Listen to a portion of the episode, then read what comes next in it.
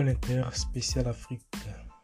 En bref, en Somalie, au moins 5 civils sont morts dans une attaque menée hier par les islamistes radicaux Shabab dans un hôtel du centre de Mogadiscio, déclarait le porte-parole de la police somalienne.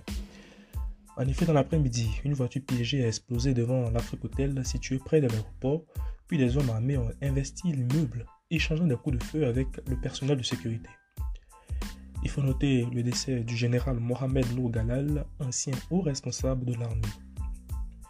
Du côté de la Gambie, le président Adama Barrow a lancé samedi soir son parti, dit-il envie de soutenir sa candidature à la présidentielle prévue dans 10 mois, au cours d'un meeting retransmis par la télévision publique? Ce parti dénommé le Parti national des peuples le parti de toutes les catégories fondé sur la notion de véritable citoyenneté démocratique et patriotique, affirmait le président Barrow, président du plus petit pays d'Afrique continentale. Ce dernier n'a pas évoqué directement sa candidature à la présidentielle prévue le 4 décembre, mais celle-ci ne fait aucun doute en Gambie. En Côte d'Ivoire, la commission électorale indépendante a publié le dimanche 31 janvier la liste provisoire des concurrents en lice. C'est près de 1300 dossiers de candidature qui ont été retenus, parmi lesquels de nombreux indépendants.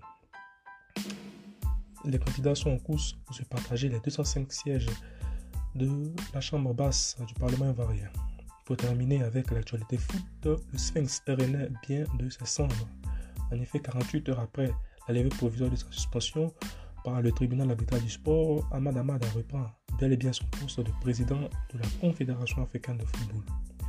Constant Omari, qui a assuré son intérim, a acté sa décision ce dimanche 31 janvier. Carly Louis, Paul Inter, le rond